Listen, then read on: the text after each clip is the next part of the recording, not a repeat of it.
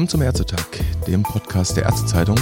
Mein Name ist Dennis Nösler und für unsere heutige Episode habe ich ein Thema ausgesucht, von dem vielleicht noch nicht jeder gehört hat, nämlich Nudging. Nudging vom Englischen für Stupsen könnte im Gesundheitswesen eine sehr viel größere Bedeutung spielen, als es heute tut. Das hat jüngst nämlich ein Hausarzt in Bayern in seiner eigenen Praxis demonstriert. Was es mit dieser Demonstration im Speziellen und mit Nudging im Allgemeinen auf sich hat, Darüber sprechen wir in der heutigen Episode mit einem echten Nudging-Experten. Und zwar mit Dr. Matthias Kriesam. Der Arzt und Sozialwissenschaftler hat die Beratungsagentur Läuft in Berlin gegründet, die sich mit genau diesem Thema beschäftigt. Matthias Kriesam habe ich vor einigen Wochen in unserem Hauptstadtbüro in Berlin getroffen. Und als erstes haben wir über das eben genannte Nudging-Projekt in der Hausarztpraxis gesprochen. Hallo, schönen guten Tag. Uns ist neulich ein Beitrag untergekommen aus der Zeitschrift für Allgemeinmedizin, in der hat ein Hausarzt vorgestellt ein Nudging-Projekt in seiner Praxis. Der hat quasi versucht, mit dieser Nudging-Methode Patienten anzustupsen, sich mit der Frage Organspende zu beschäftigen. Und hat herausgefunden, dass über seine Intervention am Ende sehr viel mehr seiner Patienten sich einen Organspendeausweis zugelegt haben.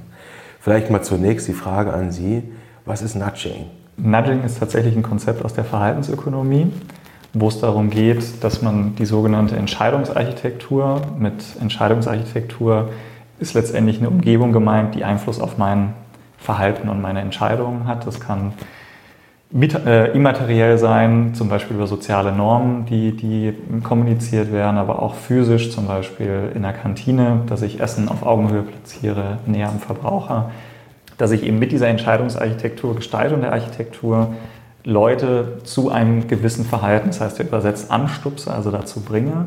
Ähm, das Wichtige ist ja doch dabei, ähm, dass die Wahlfreiheit erhalten bleibt. Also es, ist kein, es wird kein Verbot ausgesprochen, ähm, dass man dies oder das nicht mehr tun darf. Also bleiben wir beim Setting Kantine. Ich kann gesundes Essen näher am Verbraucher platzieren, näher am Eingangsbereich. Aber nach wie vor kann ich eben auch noch die, das Schnitzel oder die Currywurst mit Pommes bekommen. Es ist vielleicht nur woanders angeordnet und ich muss einen größeren Aufwand leisten, um dahin zu kommen. Mhm.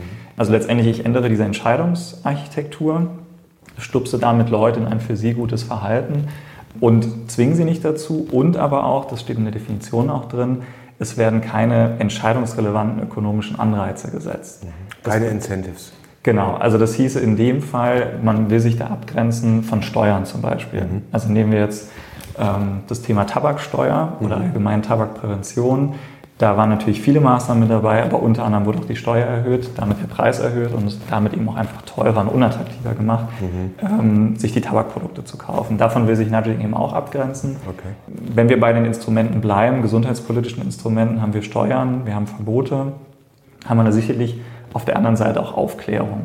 Mhm. Ähm, also primär über Informationen. Ähm, das ist sicherlich auch nochmal, da sehe ich auch einen Unterschied von Nudging jetzt zu herkömmlichen Aufklärungskampagnen, dass man also da mehr versucht, über automatische Muster Leute eben in ein für sie gutes Verhalten reinzubringen. Mhm. Kommen wir nochmal konkret zurück zu diesem Beispiel, mit dem wir eingestiegen sind, von dem Michael Haberland, dem Hausarzt, der eben über so Nudging das Thema Organspende platziert hat. Sie haben mhm. diesen Beitrag ja gelesen, mhm. äh, wie gesagt in der ZFA erschienen. Was ist Ihnen aufgefallen, was, was er gemacht hat? Vielleicht mal ganz naiv gefragt, war das wirklich Nudging, was er gemacht hat? Ist eine gute Frage.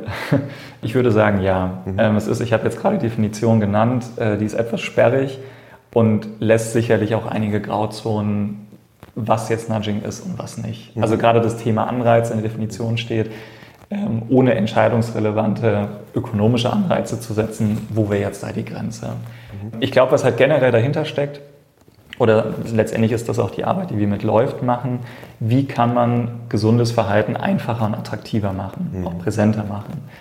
Von daher, ähm, ich finde, man, man kann das, was er dort gemacht hat, als Nudge bezeichnen. Ähm, er hat ja letztendlich, hat er ja zwei verschiedene Gruppen eingeteilt. Die eine Gruppe hat eben primär erstmal generelle Fragen zum Organspendeausweis bekommen, fasse ich mal so zusammen. Die andere Gruppe hat ja genau die gleichen Fragen bekommen, nur zusätzlich noch die Frage, glauben Sie, dass Ihr Arzt einen Organspendeausweis hat? Und die andere Frage, jetzt muss ich gerade überlegen, ähm, Wie ah, genau, wie, wie wollen Sie, nee Moment, wenn Sie selber eine Organspende bräuchten, also versetzen Sie sich in diese, in diese Situation, wie würden Sie dann reagieren? Jetzt hat Haberland es so bezeichnet, dass insbesondere die zweite Gruppe genatscht wurde. Ich finde, man könnte sogar auch schon sagen, dass die erste Gruppe auch schon genatscht wurde, allein nur, dass diese Erinnerung gesetzt wurde. Also Ja. ich spreche Leute darauf an, ähm, auf das Thema Organspende und mache es ihnen einfach, dass sie halt direkt dort auch die Organspendeausweis liegen haben. Also tatsächlich an Ort und Stelle gebe ich eine Information oder eine Erinnerung und auch die Möglichkeit, gleich zu handeln. Das wäre jetzt das Fachwort dafür, wäre Prompt. Da gibt es jetzt keine, keine deutsche Übersetzung für, was tatsächlich in der Definition auch als, als Nudging bezeichnet werden kann. Und ich würde insbesondere das, was Haberland gemacht hat, mit der, ich versetze mich in diese Rolle, ich bräuchte selber eine Organspende. Ich meine, das spielt er ja vor allen Dingen mit einer, mit einer persönlichen Komponente, mit einer emotionalen Komponente auch. Die Arzt-Patienten-Beziehung in dem Fall. Äh, Arzt-Patienten-Beziehung Beziehung in dem Fall ähm, glauben Sie, dass Ihr Arzt einen Organspendeausweis hat, aber in dem anderen Fall versetzen Sie sich in die Lage, Sie bräuchten selber eine Organspende. Okay, okay. Ähm, dass man also einfach einen persönlichen Bezug herstellt. Und ähm, ich finde, man, man kann das als Nudge bezeichnen, man muss es nicht unbedingt. Ich finde, es ist primär auch ein Thema der Kommunikation, der Gesundheitskommunikation in dem Fall. Was halt nur interessant ist, er konnte allein schon in der ersten Gruppe, wo er also nur darauf angesprochen hat, konnte er auch schon eine Steigerung erzielen. Die Steigerung war natürlich, und das ist auch, finde ich, als Ergebnis auch sehr interessant, nur noch mal höher, wenn er eben diese zusätzlichen Fragen gestellt hat. Und ähm, das finde ich einen, einen sehr, sehr wichtigen Impuls, der einfach auch die Vorteile, die ich auch im Nudging sehe, dass es in der Regel Interventionen sind, die mit einem sehr geringen Aufwand einhergehen. Ähm, und das hat er sich zunutze gemacht, hat ihm gleich die Möglichkeit gebiete, ähm, geboten, dass man gleich den Organspendeausweis ausfüllen kann. Also, dass man es den Leuten einfach macht. Ich muss nicht diese bewusste Entscheidung nochmal treffen. Gleichzeitig äh, hat er aber auch allen freigestellt, das nicht zu tun. Nun hat Mike Haberland ja ein Thema angesprochen, das in höchstem Maße aktuell und relevant ist. Wir haben eine Organspendereform. Ähm, Es bleibt bei der Zustimmungsregelung in Deutschland, allerdings mit der Änderung, dass Hausärzte künftig für die Beratung regelmäßig äh, Geld bekommen können. Insofern hat er ja seinen Kollegen gezeigt, was sie tun könnten, relativ einfachen Mitteln, um ihre Patienten zu informieren. Jetzt könnte natürlich ein Skeptiker fragen bei diesem Beispiel, okay, das ist freiwillig, die werden nicht gezwungen, es gibt keine Incentives, es gibt keine Boni, sie werden auch nicht bestraft, wenn sie keinen Organspendeausweis ausfüllen, aber steckt da nicht so ein bisschen auch was Manipulatives vielleicht drin? Könnte der Skeptiker fragen. Das ist ein Vorwand, ähm, der dem Nudging generell ziemlich häufig gegenübergebracht wird. Ich würde tatsächlich in dem Fall jetzt sagen, von, von Herrn Haberland, würde es mir schwerfallen, das als Manipulation zu bezeichnen. Das ist meine persönliche Meinung, das mag auch jemand anders sehen. Generell, wenn wir über das Thema Manipulation sprechen, die Methodik des Nudgings, und ähm, ich finde, so kann man sich das auch veranschaulichen, die wird seit eh und je schon in Themen Werbung, Marketing, Produktplatzierung angewandt. Das ist, für mich ist es die gleiche Methodik. Ich sehe definitiv einen Unterschied darin, dass es natürlich jetzt in meinem Fall, ich kümmere mich ja vor allem um das Thema Nudging und Gesundheit, eben darum geht, gesundes Verhalten zu fördern.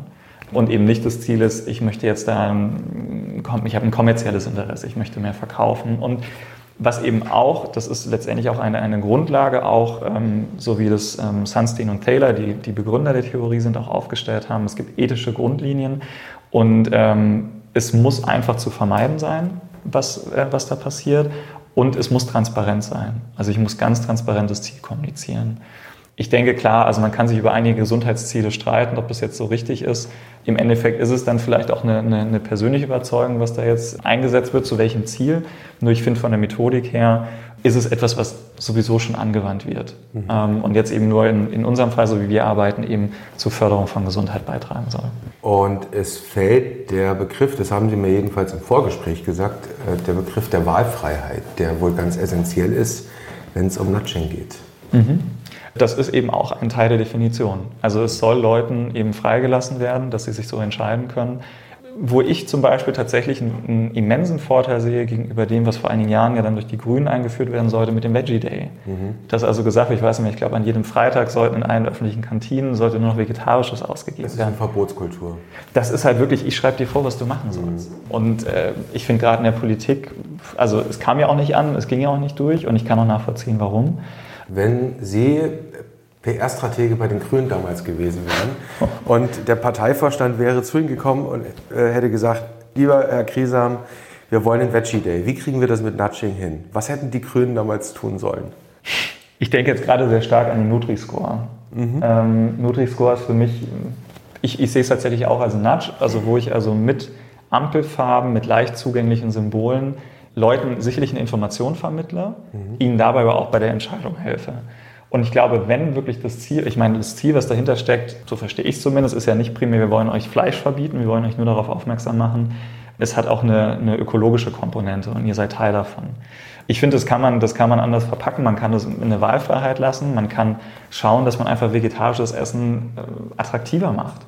Oder ähm, das merke ich auch immer wieder, teilweise gibt es jetzt ja wirklich schon rein vegetarische Buffets, die einfach sehr gut sind. Mhm. Man spricht aber einfach nicht drüber. Und es fällt primär auf, ob das Essen schlecht oder gut ist, aber es ist erstmal nicht, ob da jetzt unbedingt Fleisch oder nicht Fleisch mit drin ist. Also in großen Teilen. Ich würde, das ist jetzt schwer, das äh, absolut zu sagen, aber ich glaube gerade damals einfach, dafür braucht es dann auch meiner Meinung nach nicht unbedingt ein Gesetz. Also ein Gesetz schreibt ja dann wirklich etwas vor. Ja. Wenn man aber Impulse geben kann, und ich glaube, da gibt es genügend Kantinen dafür, bereit wären und man schafft eben sowas und sagt, wir machen es wirklich mal, dass wir am Freitag vermehrt Gemüse inszenieren, schöner darstellen, das vielleicht auch mit Symbolen belegen, die dann aber tatsächlich auch was über die Qualität des Essens aussagen. Ich kann ja auch, meine Güte, äh, eine Pommes äh, ist jetzt auch vegetarisch erstmal, wenn ich es jetzt nicht in Schweinefett äh, frittiere.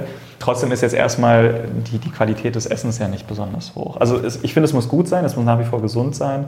Ob man das jetzt primär an, an vegetarisch, nicht vegetarisch oder auch vegan festmachen muss, sehe ich erstmal. Okay, also Nudge ist ein Angebot schaffen. Mhm. Mm, die Zuckersteuer, die ja auch vor allem auch aus medizinischen Fachkreisen gefordert wird, wäre kein Nudge, nee. Nee. weil es ein Verbot ist. Definitiv nicht. Eine Sanktion. Wo könnte man denn noch ganz konkret Beispiele für Nudges finden im Gesundheitswesen? Mhm. Also Kantine habe ich eben schon, schon genannt, tatsächlich ein sehr anschauliches Beispiel, was auch gut, gut getestet ist. Ähm, wir hatten selber äh, einen, einen Treppennudge entwickelt, den haben wir jetzt hier in Berlin auch umgesetzt, machen wir auch aktuell schon mit einigen Firmen, die das bei sich dann in die Büroräume aufhängen. Das haben wir Treppe geht immer genannt als, als Kampagne, ähm, bei denen wir also gesagt haben, wir schaffen ein interessantes Design, was also Leute von der Rolltreppe weg hin zum, zur Treppe bringt. Man kann das ja mal vorlesen. Da gibt es zum Beispiel den Einspruch, a trapper a day keeps the doctor away. Oder was haben wir hier noch? Gehen Sie weiter, hier gibt es nichts zu stehen. Und auch ganz spannend, beim inneren Schweinehund hört der Tierschutz auf. Und das haben Sie geklebt an den Treppen. Zoologischer Garten, S-Bahnhof. Zoologischer Garten. Genau, wir haben wir es tatsächlich auch gemessen. Wir konnten damit nachweisen, dass täglich 1200 Leute die Treppe genommen haben. Mhm. Hatten also wirklich, wir haben vorher gemessen, wir hatten eine Kontrolltreppe, wir haben es sogar auch nachdem die, also die hingen für vier Wochen, mhm. nachdem die dann abgehangen wurden, haben wir weiter gemessen und konnten da sogar zeigen, dass der Effekt angehalten hat, was natürlich extrem spannend war was ich auch in meinem persönlichen Umfeld gemerkt habe, weil ähm, dadurch, dass ich mit vielen Leuten auch darüber gesprochen habe, haben die mir selber gesagt, oh, ich denke jetzt immer an dich oder an irgendeinen Spruch, mhm. wenn ich da auf der Treppe bin oder davor stehe. Und das, was da dahinter steckt, also ja, ein cooles Design. Ähm, wir haben das auch mit, äh, mit Pikes zusammen gemacht. Das ist eine Agentur hier aus Berlin, die, was echt super war in der Zusammenarbeit, weil wir eben eine verhaltenswissenschaftliche Expertise reingebracht haben, Gesundheitswissenschaft, und die es halt geschafft haben, das in so ein cooles Format zu packen. Und ja. das Ziel war, nicht zu belehren, nicht irgendwie ein schlechtes Gewissen zu machen, sondern tatsächlich mit Humor den Leuten Schmunzeln auf die Lippen zu bringen und dann eben, dass die dann sagen, okay, ich nehme eben jetzt mal die Treppe. Also man, man kann die Fotos sehen, wenn man auf Twitter den Hashtag Treppe geht immer zusammengeschrieben mal eingibt, dann wird man das finden. Oder auf unserer Homepage haben wir es aus, auf dem Video. Es kam, Im Radio waren wir drin, okay. bei RBB. Also das wäre ein Tipp und das ist halt auch was, was ich, hat es ja auch im Vorfeld schon gesagt, wir machen nicht nur Nudging, letztendlich geht es uns darum, wie kann man gesundes Verhalten einfach und attraktiver machen. Mhm. Und ähm, da steckt das dahinter, auch bei vielen anderen Dingen. Also Sie haben mich nach anderen Themen gefragt. Bei digitalen Gesundheitsanwendungen kann man das gut einsetzen. Das man letztendlich einen fachlich korrekten Inhalt einfach in ein attraktives Format packt, dass die Leute auch Lust darauf haben, das zu benutzen und man gleichzeitig darüber aber auch eine riesige Chance hat, einfach Therapieadherenz zu fördern. Also nicht irgendeine sperrige Windows 3.11 App, ja, äh, sondern eine coole, eine coole smart, smarte App, die Freude macht, sie zu nutzen. Genau. Okay. Anderes Beispiel vielleicht, was mir jetzt durch den Kopf geht, eher mit einem Fragezeichen. Wir haben gerade die Situation, dass ein neues Coronavirus um die Welt geht. Ja? Äh, Covid-19 heißt die Erkrankung. Das Virus wird jetzt SARS-CoV-2 genannt. Ist ein bisschen Panik draußen, aber bringt uns zu der berechtigten Frage, wie steht es um unsere Hygiene? Generell in der Bevölkerung natürlich zum einen, aber ganz besonders natürlich auch in Arztpraxen und in Kliniken. Ist Händehygiene, also wir, wir, wir kennen die Aktion vom Robert-Koch-Institut.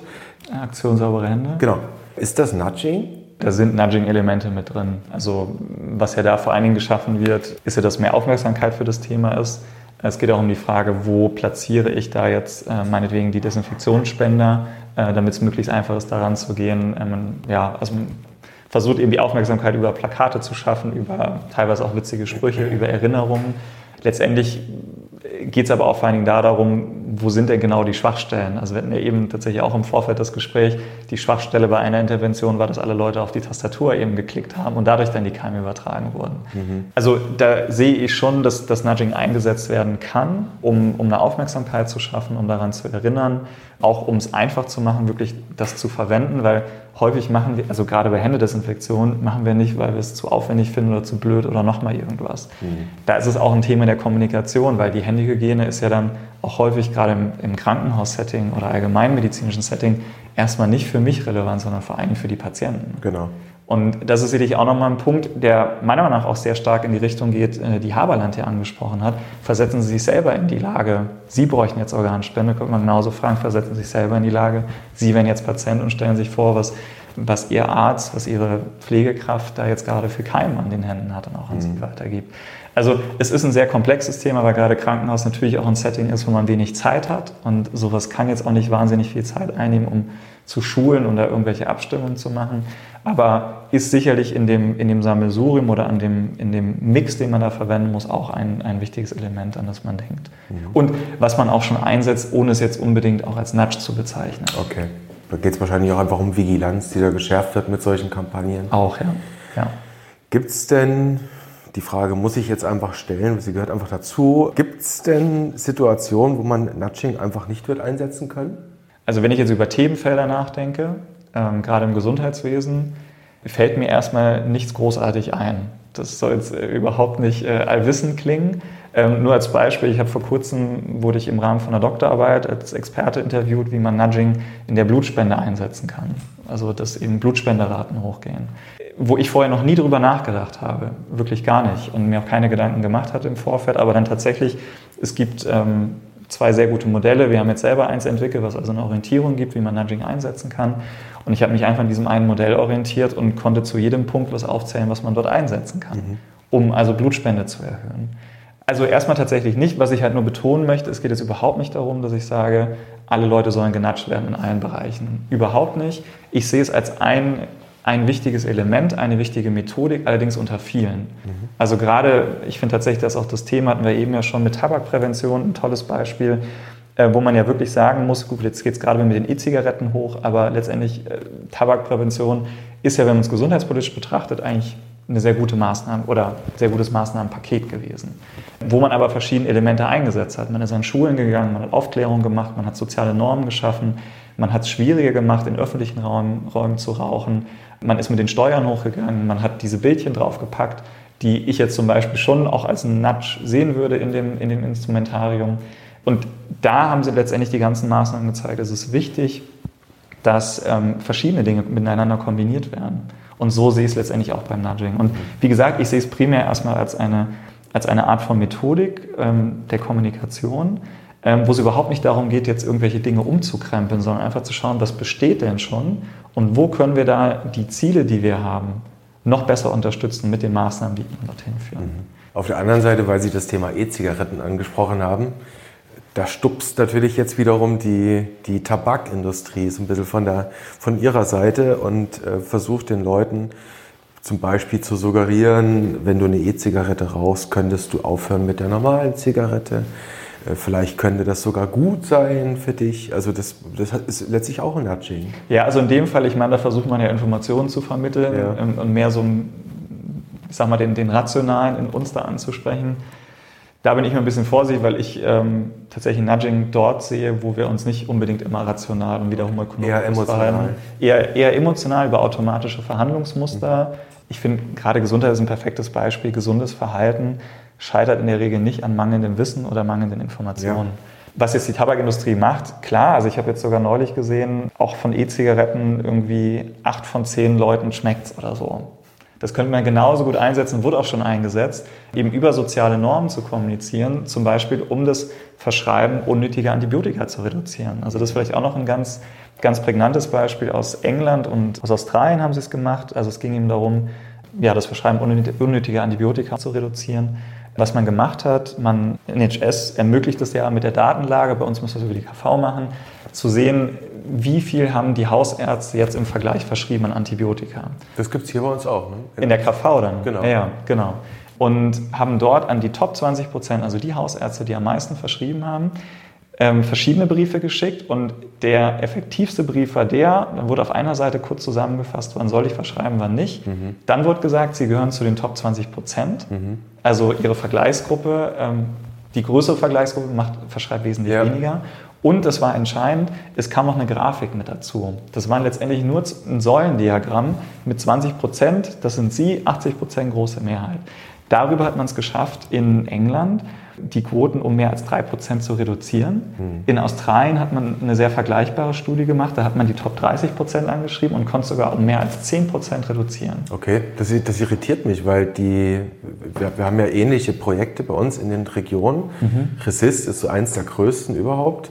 Die machen es ja ganz genauso, dass ich dann innerhalb der Region mit meiner Fachgruppe verglichen werde und dann kriege ich in, in Linien, Kurven, Histogramm, Säulen, was auch immer mitgeteilt. Ich verordne Cephalosporine der dritten Generation so und so viel mehr als der Fachgruppendurchschnitt. Das ist ja ein ähnliches und ich meine mich zu erinnern, ich will das nicht falsch wiedergeben, deswegen kann ich keine Zahlen jetzt nennen. Es gab da eine erste Auswertung jüngst und da war der Rückgang nicht 20, 30 Prozent, der war sehr viel niedriger. Also ich hatte, ich hatte auch davon mitbekommen, ich muss ganz ehrlich sagen, ich habe noch nicht genau gesehen, wie die Kommunikation stattgefunden hat. Also deswegen, also ich weiß, dass da auch was lief, weiß aber tatsächlich, also gerne an, an Zuhörer, wenn da irgendwas ist. Ich freue mich, da mehr darüber zu erfahren. Ich kann eben das wiedergeben, was ich eben dort aus, aus den beiden Studien aus, aus England und Australien mitbekommen habe. Aber generell, also zeigt sich auch, soziale Normen sind zum Beispiel in der Kommunikation dann eben auch sehr effektiv. Und das war eben in dem Fall, deswegen kam ich ja darauf, hat es eben die Tabakindustrie genauso eingesetzt, um eben Letztendlich geht es ja bei sozialen Normen darum, Normalität zu suggerieren. Es ist normal, dass du jetzt auch eine E-Zigarette wechselst und so weiter. Und da sind wir wieder bei dem Punkt, die Technik und die Methodik der Kommunikation ist genauso wie das, was im kommerziellen Sektor schon seit eh und je angewandt wird. Wenn man jetzt sich mehr zu diesem Thema Nudging informieren möchte, jetzt reden wir ja nicht ohne Grund miteinander, gibt es nämlich eine Konferenz, Herr Krieser. Genau. Wir, wir organisieren am, am 3. und 4. April an der Charité in Berlin eine Konferenz zum Thema Nudging und Gesundheit. Hört auf den Namen Nudge 2020.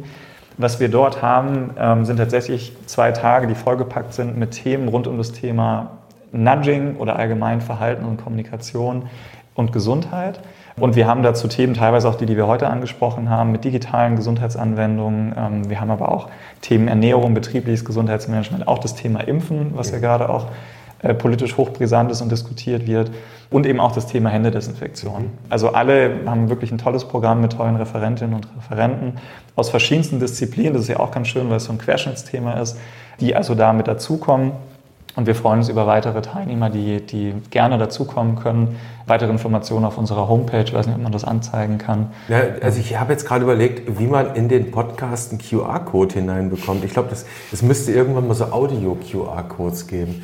Also im Prinzip die, die Website. Spracheingabe. Ja, eine Spracheingabe und dann macht es Bling. Also die Website ist relativ einfach. www.läuft mit ae.eu slash 2020. Äh, Das ist die Webseite. Genau. Konferenz Nudging und Gesundheit an der Charité in Berlin am 3. und 4. April. Um die 200 Teilnehmer. Ja, da. also wir, wir, also es sind eben zwei Tage. Wir planen für den ersten Tag, das ist klassisches Konferenzformat, eine Panel-Diskussion. Ähm, planen wir jetzt mal mit 200 Teilnehmern die also da, da Platz finden werden. Für den Samstag haben wir dann vorgesehen, dass man ähm, in kleineren Gruppen, dann haben wir acht Kleingruppen tatsächlich, zu den gleichen Themen arbeitet, aber da auch über den kompletten Tag in Workshops. Mhm. Mit dem Ziel, dass wirklich an konkreten Beispielen ganz konkrete Inhalte auch erarbeitet werden, die man im besten Falle dann im Anschluss auch mit in die eigene Praxis nehmen kann oder mit in die Firma, je nachdem, was, was da die Interessen und auch die Themenbereiche sind. Mhm. Und da freuen wir uns wirklich, also es sind noch Plätze frei, ähm, wir freuen uns über weitere Teilnehmer. Und ja, würde mich freuen an alle Zuhörer, wenn wir uns dann auch in Berlin dort auf der Konferenz sehen. Also ich weiß zumindest, dass ich gerne hingegangen wäre am 3. Ich kann leider nicht. So gesehen. Herr Kriesam, war mir eine Freude, über das Thema Nudging, über die Stupser zu reden. Ja. Vielen Dank. Danke auch. Und vielleicht bis zu einem nächsten Mal. Dankeschön. Tschüss. Bis dann. Tschüss.